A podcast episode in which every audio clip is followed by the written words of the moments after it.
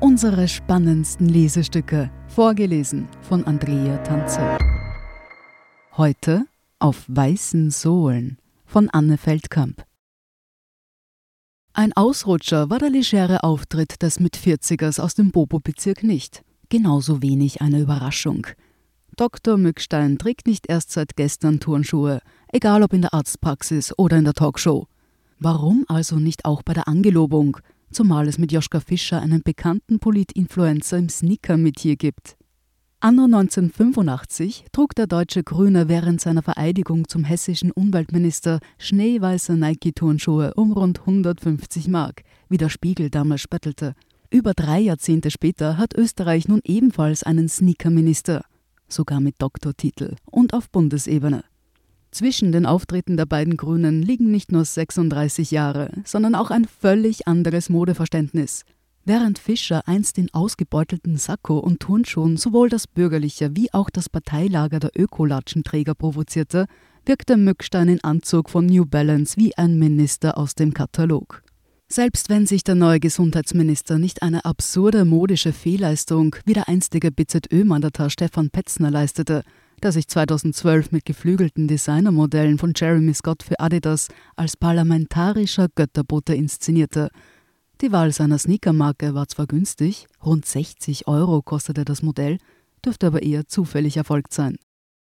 Trug Mückstein bislang vorwiegend den grünen Maria Hilfer New Economy Chic in Form von Sneakern des nachhaltigen französischen Labels Veja, begab er sich in einem Modell von New Balance zum Bundespräsidenten in die Hofburg. Warum er ausgerechnet zu einer US-Marke griff, die in der Vergangenheit von Rechten vereinnahmt und von Trump-Fans gefeiert worden war, ist nicht bekannt. Dabei wäre die Angelobung doch die optimale Gelegenheit gewesen, Schuhen eines österreichischen Nebels zu mehr Öffentlichkeit zu verhelfen, meint Michael Paul vom Wiener Snickershop Stilladen. Seine Empfehlung für den Minister? Schuhe von Dachstein, die machten mittlerweile richtig gute Schuhe. Vermutlich hat Mückstein die Aufmerksamkeit, die seinen Sneakern zuteil wurde, unterschätzt. Dabei hätte er es besser wissen können. Nicht erst seit gestern werden die Outfits von Politikern und Politikerinnen filetiert. So kam es am Tag der Angelobung, wie es kommen musste. Die legeren Schuhe und die tiefsitzende Hose wurden auf Social Media zur willkommenen Ablenkung von Mutationen und steigenden Inzidenzen und stahlen ihrem Träger kurzerhand die Show. Die heimischen Medien machten aus dem Mückstein einen Elefanten. Die einen attestierten ihm einen Schuhfetisch. Der Etiketteexperte Thomas Schäfer-Ellmeier bemängelte den lockeren Sitz des Anzugs und die fehlende Krawatte, witterte gar mangelnden Respekt gegenüber der Umgebung und dem Bundespräsidenten. Auf Twitter machte der Hashtag Sneakergate die Runde. Sogar über die Reinigung von hellen Turnschuhen wurde debattiert. Es war, als habe die Welt noch nie einen Politiker in Sneakern gesehen. Dabei war Mücksteins vermeintlicher Fehltritt kein Vergleich zum Sneakergate der amerikanischen Vizepräsidentin Kamala Harris Anfang des Jahres. Sie posierte auf dem Cover der amerikanischen Vogue in schwarzer Hose und einem dazu passenden Blazer.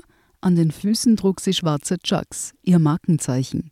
Die Demokratin sah aus, als sei sie von einer Wahlkampfveranstaltung vor die Kamera der Vogue gehüpft. Die Empörung war aus unterschiedlichen Gründen groß. Ein Vorwurf an die US-Vogue lautete, diese Inszenierung sei der ersten schwarzen Vizepräsidentin der USA nicht angemessen. Dabei hatte Kamala Harris Entscheidung für Chucks im Wahlkampf noch einwandfrei funktioniert. Sie signalisierten Dynamik wie Bodenständigkeit. Ich bin authentisch, eine Frau der Tat, ich bin eine von euch. Mit den erschwinglichen Sneakern von Converse, von denen sie übrigens eine stattliche Sammlung besitzt, sprach Harris die Jungen wie die Generation X an also die Jahrgänge zwischen 1965 und 1980, die das Tragen von Chucks noch als rebellische Geste verstanden. Während Sneaker in den USA vergleichsweise selbstverständlich als Wahlkampfoutfit eingesetzt werden, die abgetragenen And Other Stories Sneaker von Alexandria Ocasio-Cortez landeten im Museum. Selbst die 71-jährige Demokratin Elizabeth Warren bekundete, am liebsten Sportschuhe mit weißen Sohlen zu tragen, gehen solche Auftritte im deutschsprachigen Raum oft in die Hose. Zu aufgesetzt, lautet in den meisten Fällen der Vorwurf an die Träger. Man erinnere sich an den bayerischen CSU-Politiker Günter Beckstein. 2007 bekam er zum Antritt als Ministerpräsident von Parteikollegen weißblaue Laufschuhe von Adidas geschenkt. Die Bilder gingen durch die Medien. Die Wähler ließen sich von dem jugendlichen Accessoire nicht beeindrucken. Becksteins Amtszeit als Ministerpräsident? Wenig mehr als eine zweijährige Fußnote. Ähnlich unglaubwürdig der Auftritt des deutschen Außenministers Heiko Maas in Lederjacke, Wollschal und Hightop-Sneakern. Die Medien jaulten auf, es blieb bei diesem Auftritt. Wolfgang Mückstein wird sich hoffentlich nicht beirren lassen. Er dürfte noch einige Modelle im Kasten haben. Sie hörten Auf weißen Sohlen von Anne Feldkamp. Ich bin Andrea Tanzer. Das ist der Standard zum Hören. Um keine Folge zu verpassen, abonnieren Sie uns auf Apple Podcasts oder Spotify. Und wenn Ihnen unsere Lesestücke gefallen, freuen wir uns über eine 5-Sterne-Bewertung. Bis zum nächsten Mal.